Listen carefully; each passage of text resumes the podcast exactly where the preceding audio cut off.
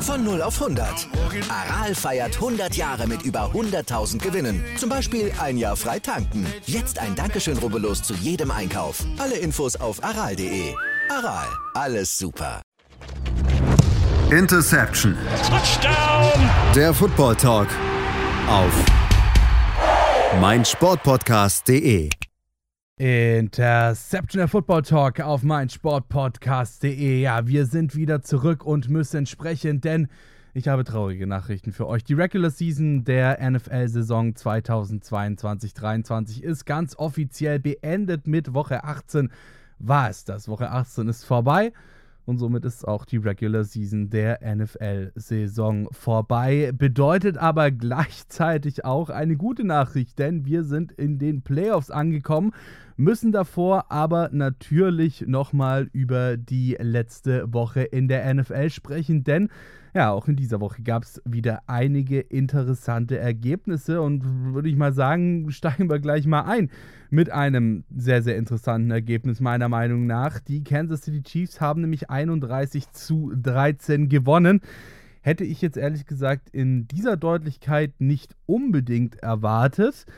Aber das, was am interessantesten daran ist, hat sich eigentlich hinterher angespielt, denn auf vor allem Social Media hat dieses Spiel und was bei diesem Spiel so abgelaufen ist, äh, tatsächlich für sehr, sehr viel Kritik und sehr, sehr viele kontroverse Meinungen ähm, äh, geführt. Das Ganze lag nicht an einem, also das Ganze lag an einem Play, nicht am ganzen Spiel, sondern an einem Play, beziehungsweise um genau zu sein, an dem, was vor diesem Play abging. Ähm, sie haben sich nämlich tatsächlich gedacht, so ja, okay, letztes Regular Season Spiel, ähm, Playoffs sind wir auch schon qualifiziert eigentlich. Lass mal anstatt eines Huddles einfach völlig verrückt im Kreis rumspringen und tanzen, bevor wir dann fürs Play an die Line of Scrimmage gehen. Ähm, mit mir heute dabei ist Kevin Wieschhüß. Kevin, sag mal, äh, was hältst du von der ganzen Aktion eigentlich? Also ich muss sagen, ich finde, da wird wieder aus einer Mücke ein Elefant gemacht. Ähm, ich meine, du kennst ja auch, du kennst dich ja auch in der NBA, in der NBA sehr gut aus. Und da gibt es ja auch immer wieder diese Diskussion, wenn in den letzten Sekunden, wo das Spiel schon entschieden ist, ein Spieler noch ein crazy Dunk oder sowas auspackt äh, und das wird dann auch als respektlos oder sowas angesehen. Ähm, ich sehe das ganz einfach so im Punkto Raiders du hast ja die Möglichkeit, die Chiefs zu stoppen. Also make them, sh äh, sh just shut them up, wie man im Englischen sagt. Also klar kann man darüber diskutieren, müssten sie das so machen, aber wenn du die Chiefs schlagen willst, wenn du sie ärgern willst, dann musst du ihnen halt die Lust am Spiel nehmen. Das lässt sich auf jede Sportart, wo du solche äh, solche Charaktere, solche Teams hast, nahtlos übertragen. Wenn du sie schlagen möchtest, dann musst du ihnen die Spiellust nehmen, weil dann machen sie sowas auch nicht. Und so sehe ich das auch. Fand ich übermäßig cool oder irgendwie witzig. Persönlich nicht. Ich fand es jetzt eher nervig, aber ich habe es jetzt auch nicht als unsportlich oder so wahrgenommen. Ja, du, da gebe ich dir an sich vollkommen recht. Ich meine, mein Gott, die haben halt Spaß gehabt. Ist ja auch irgendwie klar, wenn man fett führt. Und ähm, ich meine, wenn die Raiders nicht wollen, dass die Chiefs das machen, dann ja, mein Gott, oder, oder wünschen, sie hätten es nicht gemacht, dann auf Deutsch, auf gut Deutsch gesagt, gib ihnen halt auf dem Feld aufs Maul, so, ja. Also lass sie für diese Respektlosigkeit bezahlen, indem du ihnen dann halt einfach Punkte einschenkst. So, natürlich, klar, leichter gesagt als getan, aber das ist definitiv die bessere Möglichkeit, als dann irgendwie ähm, auf Social Media danach nur rumzuheulen, so ähm, finde ich jetzt nicht unbedingt die beste Art und Weise, mit so einer Situation umzugehen, beziehungsweise dann die Fans in dem Fall ähm, sollten sich halt auch fragen, wieso denn äh, die Chiefs überhaupt die Möglichkeit hatten, diesen, diesen Zirkus da zu veranstalten gegen ihr Team. Ähm, also anscheinend scheint da ja bei, bei den Raiders in dem Fall irgendwas im Argen gewesen zu sein. Ansonsten wäre das ja gar nicht möglich gewesen, sich da so zu verhalten. Die äh, Falcons haben zum Abschluss der Saison nochmal mit 30 zu 17 gegen die Tampa Bay Buccaneers gewonnen. Die Buccaneers ähm, eh schon für die Playoffs qualifiziert. Also insofern ein Spiel, das relativ egal war.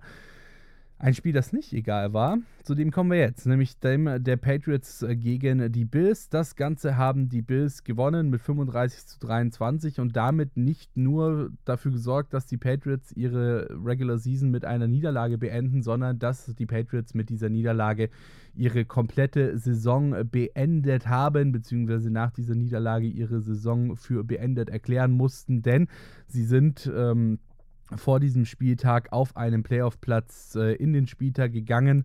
Ähm, äh, sag mal, die Prämisse war, sie müssen gewinnen, dann sind sie in den Playoffs. Wenn sie verlieren, müssen sie auf Schützenhilfe hoffen. Diese Schützenhilfe haben sie nicht bekommen. Ähm, somit war es das für sie und stattdessen ist jetzt ein Team in den Playoffs, das äh, mit 11 zu 6 gewonnen hat. Und zwar die Miami Dolphins. Ähm, 11 zu 6 äh, gegen die New York Jets gewonnen. Ähm, relatives Low-Scoring-Game. Ähm, sah lange jetzt auch nicht unbedingt danach aus, dass die Dolphins dieses Spiel unbedingt gewinnen. Beide Teams haben sich da nicht besonders viel genommen, ehrlich gesagt, in dem Spiel. Ähm, es war relativ ausgeglichen. Ähm, die Jets auch lange eben das Unentschieden halten können und dann kurz vor Ende war es dann soweit, dass die Miami Dolphins dann äh, das, ja, sozusagen den Lucky Punch zum Sieg gemacht haben. Aber es gab sogar noch ein drittes Team, das da irgendwie in the Mix war.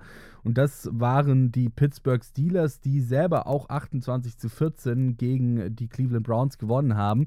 Aber das Problem war, die mussten gleich auf doppelte Schützenhilfe hoffen, denn es war sozusagen die Reihenfolge war, Patriots gewinnen, Patriots bleiben in den Playoffs, Patriots verlieren und Dolphins gewinnen, Dolphins stehen in den Playoffs. Patriots ähm, verlieren bzw. teilen und Dolphins verlieren bzw. teilen und Steelers gewinnen. Steelers stehen in den Playoffs. Lange sah es tatsächlich so aus, als ob die Steelers es schaffen könnten, in die Playoffs zu kommen, wenn dann am Ende ja halt eben nicht der Sieg für die Miami Dolphins drangestanden wäre. Somit ist jetzt klar, Dolphins in den Playoffs, Steelers nicht in den Playoffs und auch die New England Patriots müssen auf die Playoffs in diesem Jahr verzichten. Ähm, Kevin, sag mal, welches Team aus, aus, diesen drei, aus diesen drei Teams hast du dir denn eigentlich am meisten so für die Playoffs oder in den Playoffs dann am Ende gewünscht? Also, ich hatte schon auf die Miami Dolphins gehofft, muss ich sagen, einfach weil ich bei den Dolphins den größten Upside sehe.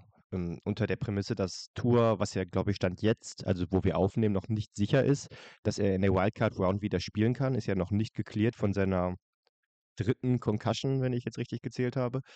Ähm, trotzdem, wenn er fit ist, mit Tyreek Hill, Jalen Waddle, Mike McDaniel als Head Coach, glaube ich, dass die Dolphins in den Playoffs am ehesten noch ähm, über ihren Möglichkeiten spielen können.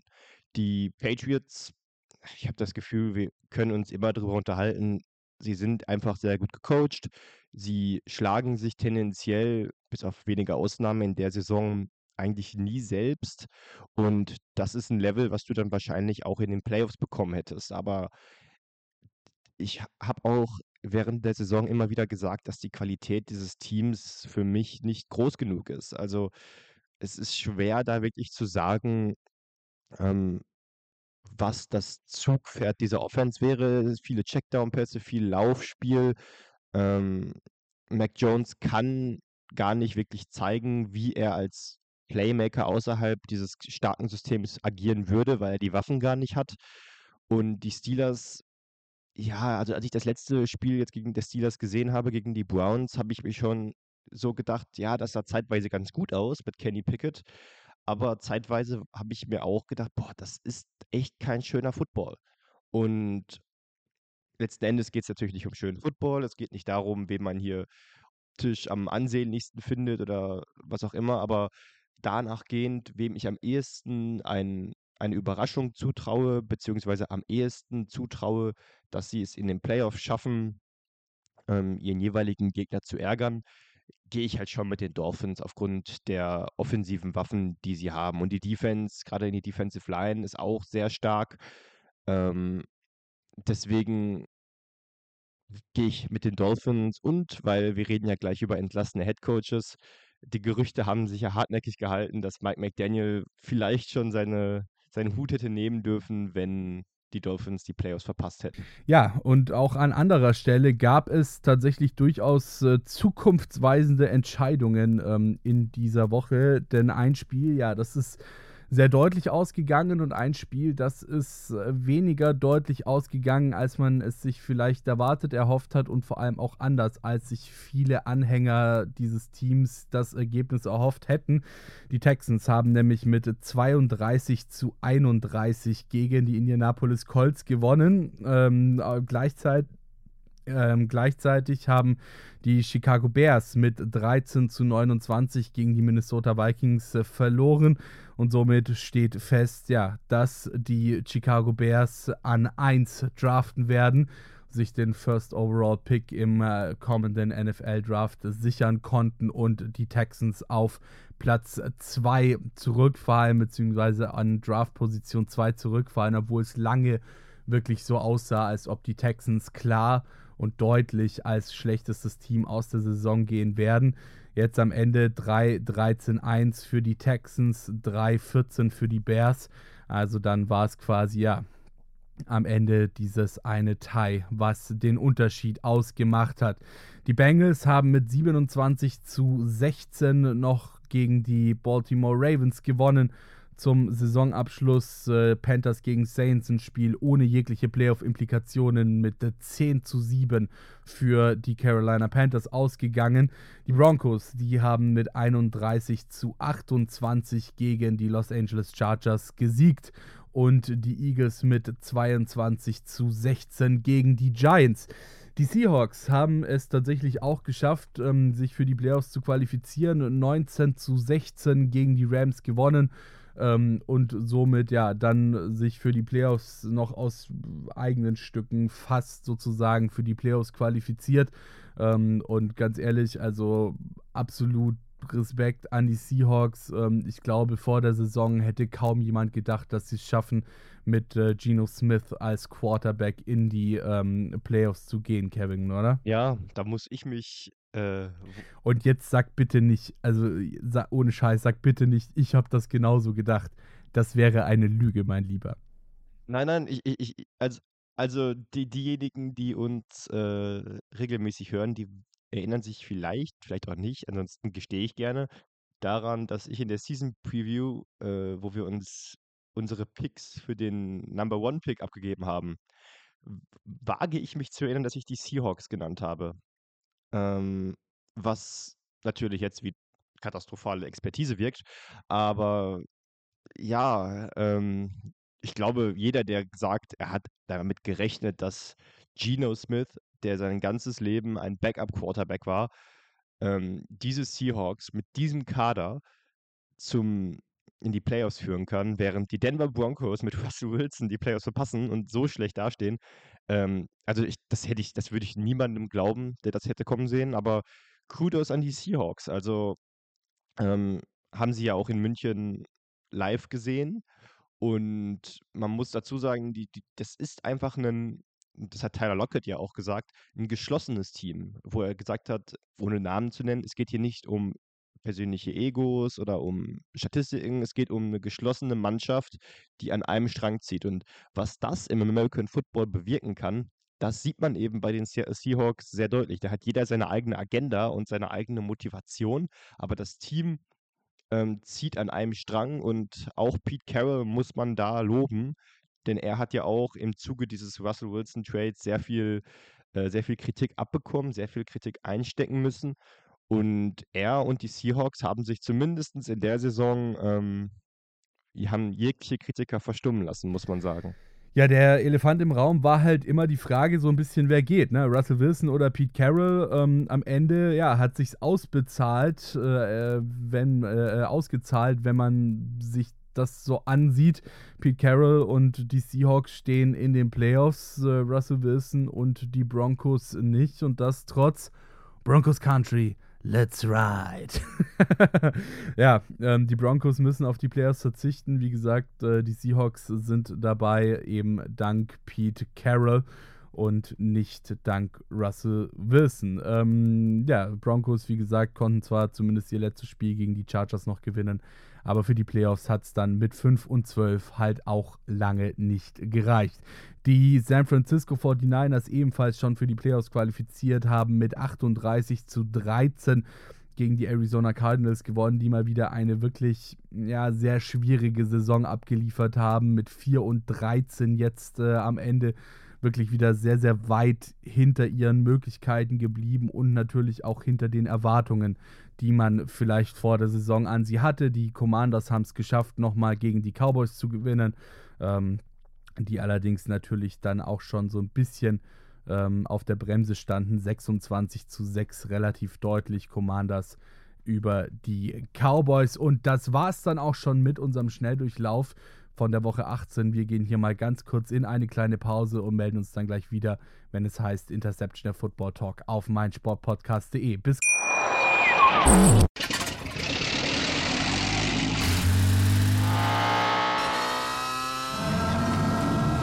Von 0 auf 100. Aral feiert 100 Jahre mit über 100.000 Gewinnen. Zum Beispiel ein Jahr frei tanken. Jetzt ein Dankeschön, rubbellos zu jedem Einkauf. Alle Infos auf aral.de. Aral, alles super. Ja, da sind wir auch schon wieder zurück hier bei Interception, der Football Talk auf mein Sportpodcast.de mit Kevin Wieschüss und Patrick Rebin. Und wir haben gerade eben über den Schnell- bzw. alle Spiele im Schnelldurchlauf durchgesprochen. Und jetzt müssen wir natürlich dann über unsere zwei Favoritenspiele des Wochenendes genauer sprechen und fangen da auch an mit dem Spiel der Lions gegen die Packers. Ja, die Lions haben nämlich mit ihrem 20 zu 16 Sieg den Packers die Offseason aber mal so richtig doll vermiest. Und das bedeutet nämlich für die Packers, dass ihre Saison beendet ist und das Ganze ohne Playoffs. Kevin. Ja, das, äh, was man ja einordnen muss bei diesem Spiel, ist, dass die Lions gegen die Packers zwar ja das ähm, Monday, also das Spiel auf Montagnacht und Somit wussten die Detroit Lions bereits, dass sie nicht in den Playoffs sein würden, weil die Seahawks gewonnen haben. Also zur Einordnung, dieser siebte Playoff-Platz, um den es noch ging, die Seahawks hätten nur gewinnen müssen. Ähm, die Packers hätten nach diesem Spiel, also nachdem die Seahawks gewinn, gewonnen haben, an den Seahawks noch vorbeiziehen können, wenn sie gewonnen hätten. Die einzigen, die halt auf Schützenhilfe somit angewiesen waren, waren die Lions. Also die Lions waren darauf angewiesen, dass die Seahawks verlieren, damit sie selber noch mit einem Sieg in die Playoffs hätten kommen können. So, da die Seahawks nun gewonnen haben, ging es für die Lions effektiv um nichts mehr. Aber ähm, ich weiß gar nicht, welcher Spieler es genau war von den Lions, der im Interview danach gesagt hat, naja, uns ging es einfach nur darum, den Packers die Saison zu versauen. Und die Rivalität zwischen den beiden NFC North Teams ähm, ist bekannt und in dem Fall muss man ja dazu sagen, die letzten x Jahre war es immer so, dass die Packers diese Division dominiert haben und auch die Lions dominiert haben. Also vielleicht nicht so sehr wie die wie Aaron Rodgers die Chicago Bears dominiert, aber schon auf einem klar erkennbaren Level, in welche Richtung es geht. In dem Spiel hm, muss man sagen, dass die Lions gezeigt haben, was sie für eine eingespielte, mittlerweile muss man das schon so sagen, Truppe sind und wie, wie sehr sie es auch einfach schaffen, über sich hinauszuwachsen. Also die Packers haben bei weitem nicht gut gespielt, auch Aaron Rodgers hat nicht gut gespielt. Ähm, da waren Entscheidungen dabei, wo man sagt, puh, ja, in so einem Spiel müsste man am ehesten Aaron Rodgers trägt diese Green Bay Packers in die Playoffs, aber letzten Endes haben die Lions völlig verdient gewonnen. Ähm, und die Packers stehen jetzt vor einer sehr, sehr spannenden, richtungsweisenden Offseason und die fängt eben mit besagtem Aaron Rodgers an. Ja, dazu vielleicht ganz kurz. Es gab ja nach diesem Spiel so, sag ich mal, zwei große Storylines. Nummer eins, Lions gewinnen, die Packers wurden eliminiert. Vielleicht auch so ein bisschen späte Rache der Lions dafür, ähm, dass sie mit den Bears ja pf, eigentlich über Jahre in der Division immer so ein bisschen rumgeschubst wurden. Die Packers sich die Lorbeeren eingesackt haben und halt immer so der große äh, NFC North Primus waren, sage ich mal. Ähm, aber die zweite Storyline war, und das ist vielleicht sogar, gerade wenn wir uns natürlich dann auch die Zukunft der Packers anschauen, hier die interessantere Storyline, bei der ganzen Geschichte, ähm, nämlich dass irgendein Spieler der Lions, ich weiß gerade ehrlich gesagt nicht mehr, wer das war, nach dem Spiel Aaron Rodgers nach seinem Jersey gefragt hat. So, das ist ja eigentlich ein relativ normaler Vorgang, haben wir immer, sehen wir immer vor allem natürlich dann, ähm, die Stars sind da immer sehr, sehr beliebt, sage ich mal, was so Jersey-Swaps angeht und so. Ähm, aber und normalerweise wird das dann halt auch gemacht, ja. Und mein Gott, nimmst du halt das Trikot von dem anderen Spieler an. Weiß nicht, ob du es als Andenken willst oder als Putzlumpen, ist ja äh, tendenziell an sich völlig wurscht. Ähm, aber du nimmst halt dieses Trikot und tauscht quasi dann dein Trikot gegen das andere Trikot. Aber Aaron Rodgers hat nach dem Spiel das Ganze verneint. Er sagt, no, thanks, I'll hold on to it. Und das Ganze hat natürlich die Gerüchteküche noch weiter angeheizt ob das vielleicht jetzt das letzte Spiel ähm, von Aaron Rodgers als Quarterback der äh, Green Bay Packers gewesen sein könnte und er deswegen dieses Trikot behalten wollte und nächste Saison dann eben nicht mehr der Quarterback der Green Bay Packers ist. Ja, ähm, ich tue mich halt so schwer und ich glaube, Packers-Fans, die uns gerade zuhören, pflichten mir dabei, dass Aaron Rodgers natürlich ein sehr passiv-aggressiver Charakter ist, der gerne auch Sachen schürt, die er dann später relativiert. Also er weiß schon, um wieder einen Vergleich zur NBA zu ziehen, LeBron James schlägt in dieselbe Kerbe. Der hat in, der macht es in den letzten X Jahren auch so, dass er durch bewusst gewählte Aussagen Druck auf seine Franchise ausübt, um bestmöglichen Spieler zu kriegen, um dafür zu sorgen, dass, das, dass die Franchise nicht in Lethargie verfällt oder ihn für selbstverständlich nimmt. Und den Eindruck habe ich bei Aaron Rodgers bei den Packers auch, dass er Sachen sagt, um zu verhindern, was im Grunde nichts Schlechtes ist, um zu verhindern, dass die Packers sich darauf ausruhen, dass sie einen der besten Quarterbacks aller Zeiten haben. Ähm, das Problem ist natürlich, dass, es, dass er es letztes Jahr schon gemacht hat und das ist dann ordentlich nach hinten losgegangen, weil dann auch Devante Adams gesagt hat, naja, was ich habe, also er hat natürlich das Finanzielle angesprochen, aber auch gesagt, naja, die halbe Saison ging es darum, ob Aaron überhaupt zurückkehrt. Ich habe klar gesagt, wenn Aaron nicht zurückkehrt, bleibe ich auch nicht da. Und dann kurz vor knapp war es doch so, okay, er bleibt doch. Und somit limitiert er auch ein bisschen die Handlungsmöglichkeit für die Packers, weil hinsichtlich Planungen muss man ja auch vorzeitig wissen, okay, was passiert mit unserem Franchise Quarterback? Ähm, müssen wir ihn traden, weil er hier nicht mehr spielen will? Retired er, heißt, wir kriegen nichts für ihn. Ähm, müssen wir entsprechend vorzeitig dafür sorgen, dass wir alle Spieler, die, ähm, die Free Agent werden oder die Wert haben, dass wir sie wegtraden oder dass wir sie gehen lassen, weil wir in den Rebuild gehen und so weiter und so fort. Also da hängt ein ganzer Rattenschwanz dran, der natürlich durch solche Aussagen ähm, nur noch länger wird. Glaube ich, dass Aaron Rodgers zurücktritt? Um ehrlich zu sein, nicht. Ähm, ich glaube, dass er abwarten wird, wie die Offseason der Packers verläuft. Unter anderem wird ja Alan Lazar Free Agent. Ähm, ob die Packers nochmal versuchen, ihm wirklich ein Team zu geben, neben den, ähm, neben den Talenten, die sie haben, womit er nächstes Jahr angreifen kann weil wir nicht, weiß ich nicht, ob ein Trade, ob das Forcieren eine Option ist oder ob Teams nicht abgeschreckt sind nach, abgeschreckt sind nach dieser Sache mit Russell Wilson, wo man gesehen hat, was passieren kann, wenn man sehr viel für einen Quarterback aufgibt. Oder weil dann sagt, okay, Trade ist keine Option, ähm, die Packers gehen in ein Rebuild, dann retire ich lieber. Also ich glaube, das ist die distanzierte dritte Option. Ich weiß nicht, wie du das siehst, aber ich glaube nicht, dass Aaron Rodgers so abtreten wird.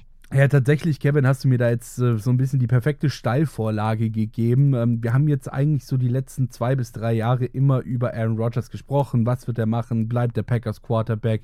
Ähm, was müssen die Packers machen, um ihn milde zu stimmen und so weiter und so fort. Mittlerweile könnten wir hier eigentlich fast schon ein Tonband abspielen. Und ähm, ich muss auch ehrlicherweise sagen, langsam gehen mir die Argumente für die Ja, Aaron Rodgers bleibt bei den Green Bay Packers Seite aus. Ähm, zuerst war es immer so ein bisschen das Argument, ja, okay, sein Buddy Devonta Adams spielt dort und ähm, es wurde ja auch immer so in Anführungszeichen gegenseitige Abhängigkeit betont. Ja, also wenn der eine bleibt, bleibt der andere.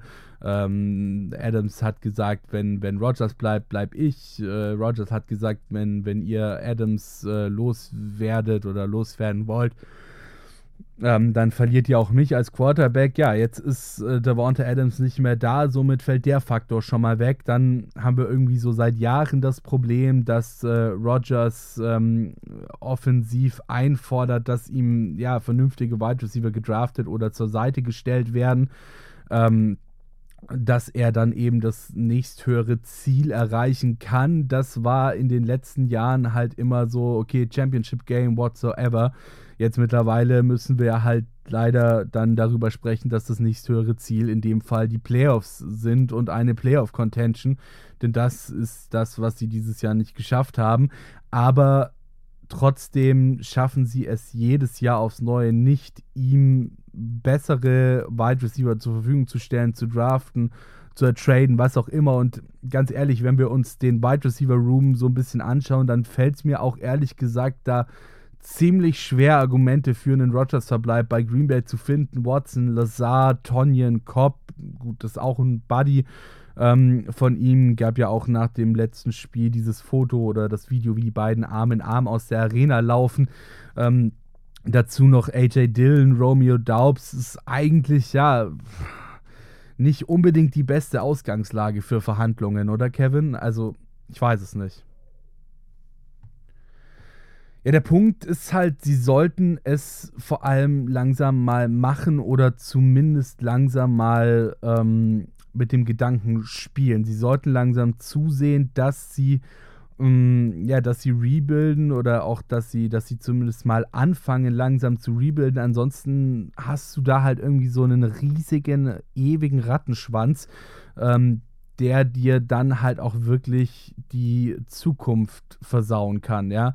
Ähm, das haut nämlich dann noch über mehrere Jahre rein, ähm, wenn du dich zu lange vor dem Rebuild und vor dem, was irgendwie zu tun ist, um dein Team schnellstmöglich auf Vordermann zu bringen, scheust. Ähm, das, ja, das verhaut dir dann nicht nur die kommende Saison, sondern wirklich die nächsten Jahre. Und das ist natürlich auch was, was man in Green Bay äh, unbedingt verhindern will und auch verhindern muss, denn die Green Bay Packers sind nicht einfach nur irgendeine NFL-Franchise. Ich glaube, da sind wir uns einig. Ah, also ich, ich mache keinem oder ich drehe keinem einen Strick daraus, der das so auslegt. Und bei mir rennst du offene Türen ein, wenn du den Receiving Core der Packers ansprichst. Also du weißt, wie ich mich vor der Saison geäußert habe. Ähm, wo ich gesagt habe, der Receiving Core ist nicht gut genug. Ich habe nicht gesagt, dass Romeo Durbs oder Christian Watson keine Talente sind. Ich habe nur gesagt, ohne einen Receiver, der auch nur an den 1000 Yards Receiving kratzt, wird es schwer. Romeo Dubs hat ähm, gute Ansätze gezeigt. Christian Watson hat sich auch gefangen. Also ich glaube, dass da schon Talent da ist. Ähm, von denen war halt in der Rookie-Season einfach nicht zu erwarten, dass sie das Ding gleich tragen. Gerade mit einem Quarterback, der historisch damit einfach Probleme hat, jungen Receivern zu vertrauen in, in ihren ersten Jahren. Ähm, deswegen kann ich nur wiederholen, was ich sagte. Ich glaube, die Packers müssen Aaron Rodgers jetzt klar beweisen, dass sie all in gehen. Das ist die Sache, die ich auch schon mal angesprochen habe. Und da muss ich jetzt leider noch ein bisschen ausholen, auch wenn ich weiß, dass wir schon wieder auf die 15 Minuten zugehen. Aber Aaron Rodgers ähm, bei den Packers ist so ein bisschen die, ich will es nicht Leidensgeschichte nennen, aber die Packers machen, sind eine Organisation, die seit x Jahren den, ähm, den Mittelweg fährt. Sie möchten nicht klar auf einen Rebuild setzen. Warum auch? Du hast Aaron Rodgers. Aber sie gehen auch nicht all in. Sie wollen immer jedes Jahr gut sein, heißt so um die 500 oder eben besser oder auch mal die Division gewinnen mit 12, 13 Siegen. Aber es gibt in jedem Jahr, in jedes Jahr eben Teams, die die, ähm, die diese Saison, in der man sich gerade befindet, priorisieren. Das waren letztes Jahr die Los, An die Los Angeles Rams, die all in gegangen sind. Davor waren es die Tampa Bay Buccaneers. Ähm, davor waren die Kansas City Chiefs halt eigentlich, naja, so nicht zu schlagen. Also was ich sagen will, es gibt immer mindestens ein Team, das All-In geht, das Draft-Picks investiert, um Spieler zu holen, die sofort helfen. Um zu sagen, okay, wir opfern vielleicht jetzt mal die kurzfristige beziehungsweise die, die Zukunft, in Anführungsstrichen, wenn man es so ins Extreme ziehen will, um jetzt Erfolg zu haben. Und das haben die Packers nie gemacht, weil die Packers eben konservativ sind und sagen, wir schaffen es auch so. Und das Resultat ist, dass sie es nicht schaffen. Und deswegen sind deine Zweifel daran vollkommen legitim zu sagen, warum sollten sie es jetzt machen? Ähm, und ich glaube auch Aaron Rodgers wird wissen, dass die Wahrscheinlichkeit, dass die Packers jetzt von ihrem grundsätzlichen philosophischen Kurs abdriften, um zu sagen, ja, wir machen das jetzt, wir geben unserem Hall of Fame Quarterback auf den letzten Metern nochmal ähm, ein Winning Team, ähm, damit er vielleicht nochmal einen Super Bowl holen kann und wir nochmal den Super Bowl holen können. Das halte ich auch für unwahrscheinlich. Ich glaube nur, es ist der einzige Weg, wie Aaron Rodgers in der nächsten Saison noch ein Green Bay Packer sein wird. Und, und, und, dies, die, ja, und diesbezüglich nur kurz, ähm, dieses, dieses, man muss sich auch von der von der Illusion lösen, dass wir uns hier, wir reden hier nicht von EA Sports Madden. Also du kannst Jordan Love jetzt nicht einfach reinschmeißen und glauben, er hat sich die letzten Jahre so entwickelt, ähm, dass er jetzt nicht quasi Rookie-Quarterback ist. Keiner weiß, wie gut er ist. Du, vielleicht hast du seine, seine, seine Jahre, in denen er sich am meisten hätte entwickeln können, schon verloren, weil du auf Aaron Rodgers gesetzt hast, was ja nicht falsch ist, aber dann hättest du Jordan Love erst gar nicht holen sollen. Ähm, also zu glauben, dass du jetzt den nächsten Franchise-Quarterback auf, auf der Warteliste hast und der übernimmt dann nahtlos, ist halt auch falsch. Ja, absolut. Deswegen spreche ich ja auch von diesem Rattenschwanz, der sich über ja, so einen längeren Zeitraum hinzieht, wenn du als Team X dann den Punkt für dein Rebuild verpasst, um dein Team umzubauen ähm, und eben nicht über Jahre irgendwie in der Mediocrity zu versinken. Ähm, und das ist jetzt eine der großen Challenges, äh, die die Green Bay Packers sich in dieser Offseason stellen müssen. Wir gehen ganz kurz mal in die Pause und melden uns dann gleich wieder hier bei Interception Football Talk auf meinsportpodcast.de. Bis gleich. Wie viele Kaffees waren es heute schon? Kaffee spielt im Leben vieler eine sehr große Rolle. Und das nicht nur zu Hause oder im Café, sondern auch am Arbeitsplatz. Dafür gibt es Lavazza Professional. Kaffee am Arbeitsplatz, der genauso lecker schmeckt wie in eurem Lieblingscafé. Die perfekte Kaffeelösung für jede Art von Unternehmen. Klein, mittel, groß. Ihr habt auf jeden Fall einen Kaffee, der schmeckt. Die richtige Motivation für eure Arbeitstage. Alle Infos zu Lavazza Professional findet ihr auf lavazzapro.de mit allen Kaffeelösungen für euer Büro. Ja, da sind wir auch schon wieder zurück bei Interception der Football Talk. Alles zu Woche 18 der letzten Regular Season Woche der NFL mit Kevin Wischüs und Patrick Rebin. Eben haben wir hier schon über die Packers gegen die Lions gesprochen und ähm, deswegen ja, fehlt uns jetzt eigentlich auch nur noch ein Spiel mit direktem Playoff-Einfluss nämlich das der Tennessee Titans gegen die Jacksonville Jaguars. Es war do or die für beide Teams, ein Playoff-Showdown am letzten Spieltag. Die Jaguars, ja, die haben am Ende das Spiel ebenfalls mit 20 zu 16 gewonnen. Es war eigentlich so ein ziemliches Wechselbad der Gefühle, dieses Spiel, oder Kevin? Ja, auf jeden Fall. Also zur Einordnung, es war ja schon so, dass die, Tex äh, die Texans, die Titans gegen die Jaguars schon vor zwei Wochen gespielt haben, wo die Jaguars auch gewonnen haben. Und trotzdem war dann die Woche 17, als die Jaguars gegen die Texans gespielt haben, irrelevant. Also die Jaguars sind trotzdem mit ihren Startern aufgelaufen, obwohl man wusste, dass es eben zu diesem Showdown am letzten Spieltag zwischen den beiden Teams kommt, die sich dann um die Krone der AFC South äh, streiten letzten Endes muss man sagen, haben die Jaguars nicht gut gespielt offensiv. Also Trevor Lawrence hat ähm, bessere Tage schon gehabt, wo auch äh, äh, auch unter anderem im ersten Treffen gegen die Titans. In dem Spiel waren teilweise Würfe von ihm sehr ungenau, hat jetzt keine krassen Fehler gemacht, aber die Chancen, die die Titans der Offense der Jacks gegeben haben, haben sie nicht wirklich genutzt. Letzten Endes war die Defense der Jacksonville Jaguars aber sehr gut. Also der Pressure, ähm, also die, der Pass Rush war sehr stark. Ähm, die Secondary hat ihre Arbeit gut gemacht. War natürlich im Endeffekt nicht so schwer wie vielleicht sonst, weil eben Joshua Dobbs als Quarterback bei den Titans aktiv war, also weder Malik Willis noch Ryan Tannehill. Und somit verändert sich natürlich die, veränderten sich natürlich die Möglichkeiten, die die Titans haben. Aber das soll nichts, äh, soll es eben nicht schmälern, dass die Jaguars in der Saison eine, also eine absolut positive Überraschung sind. Ich dachte, sie sind noch ein Jahr davon entfernt, ähm, die Playoffs zu erreichen. Ähm, aber sie haben sich in dem Jahr mit Doug Peterson als neuen Head Coach wirklich gefangen. Trevor Lawrence hat quasi jetzt erst seine Rookie-Season bekommen. Die letzte Saison kann man ja eigentlich gar nicht zählen. Und auch die Verpflichtungen, wo man sagte, ja, weiß ich nicht, ob man so viel Geld für die Spieler bezahlen muss oder sie überhaupt holen muss.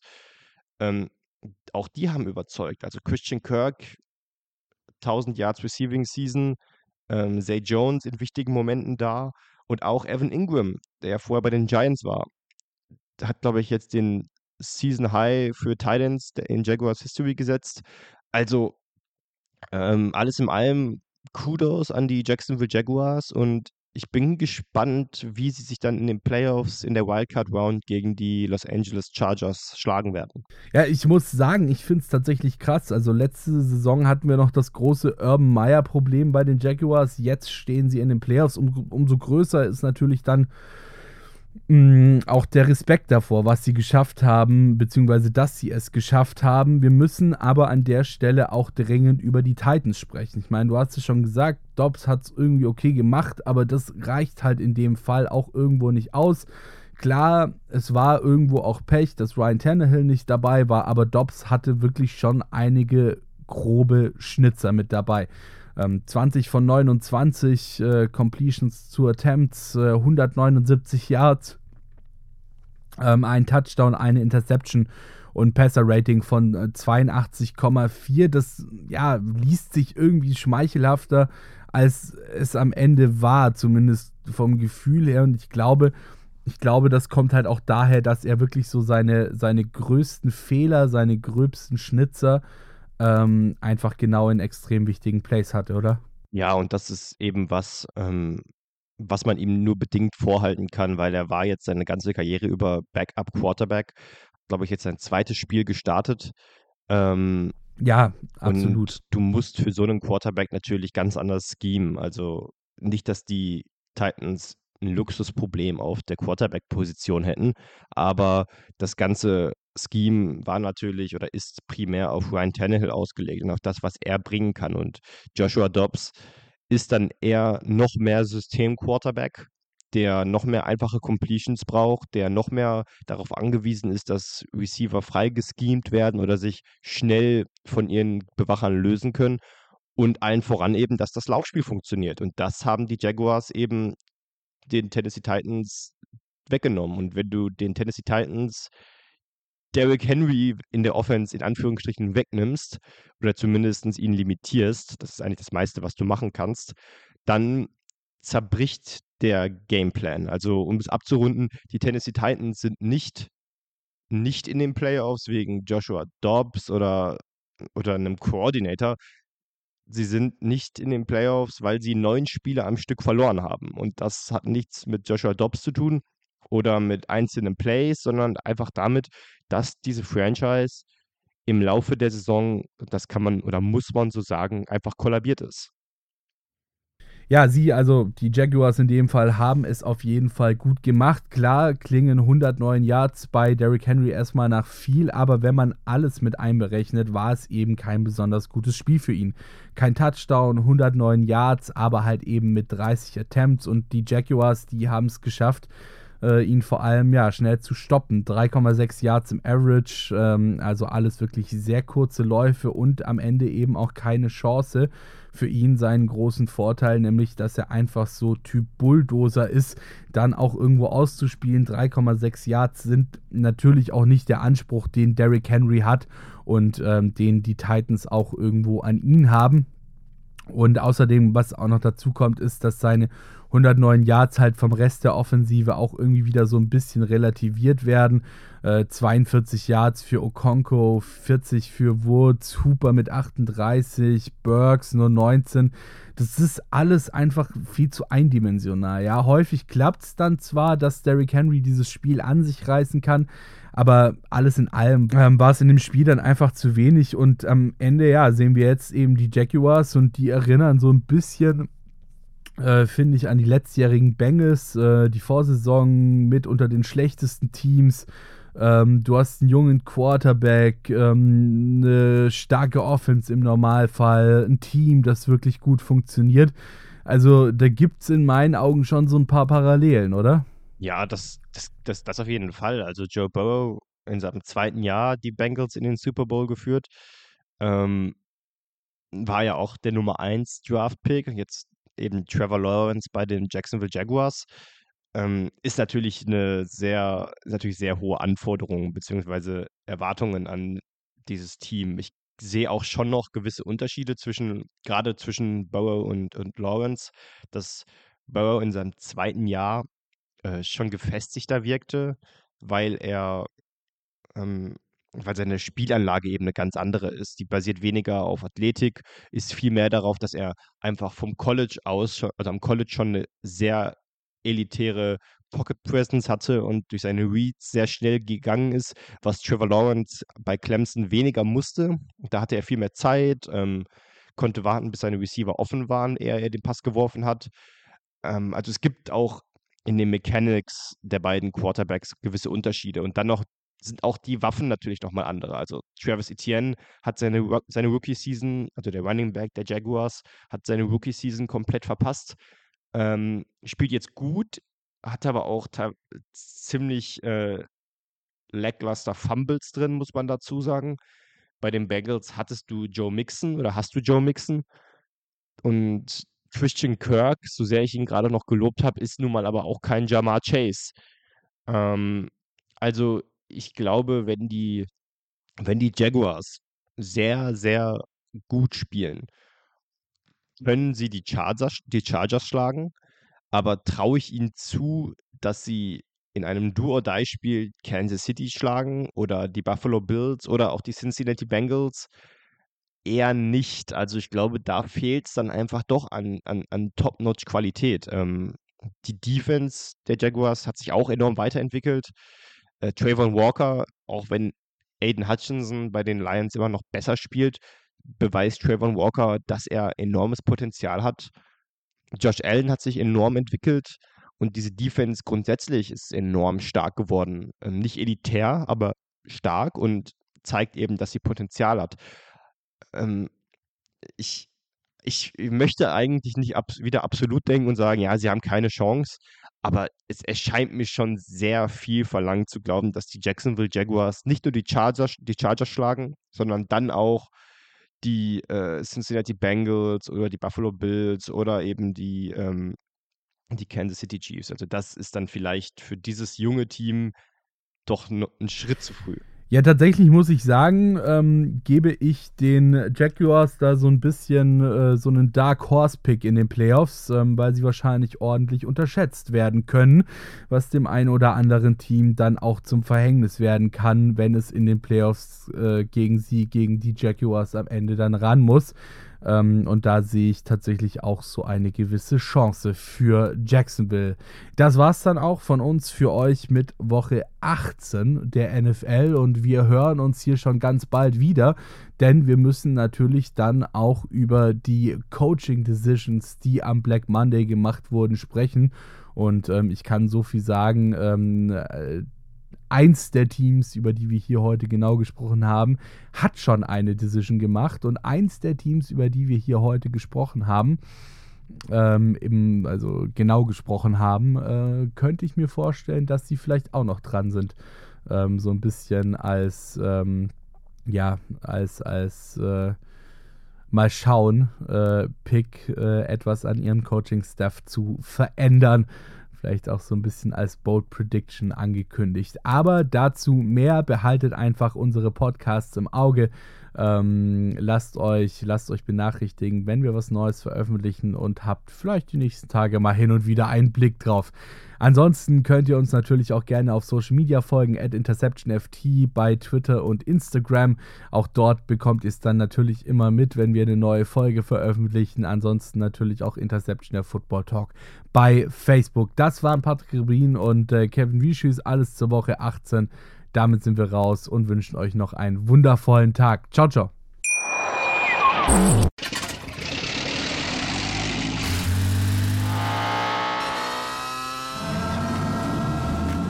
Auf 100. Aral feiert 100 Jahre mit über 100.000 Gewinnen. Zum Beispiel ein Jahr frei tanken. Jetzt ein Dankeschön, rubbellos zu jedem Einkauf. Alle Infos auf aral.de. Aral, alles super. Ich habe mich natürlich schockverliebt, weil die war wirklich ganz, ganz klein. So begann die Mensch-Hund-Beziehung zwischen Christina und Tierschutzhund Frieda. Und wie es danach, nach dem ersten Moment der Verliebtheit, so weiterging und welche Klippen es danach zu umschiffen galt, das hört ihr in der neuen Ausgabe von Iswas Dog, dem Podcast für harmonische Mensch-Hund-Beziehungen. Iswas Dog? Mit Malte Asmus. Überall, wo es Podcasts gibt.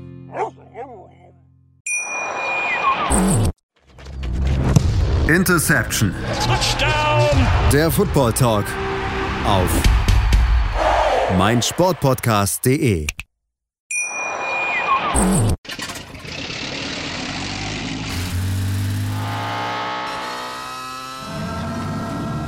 Von 0 auf 100.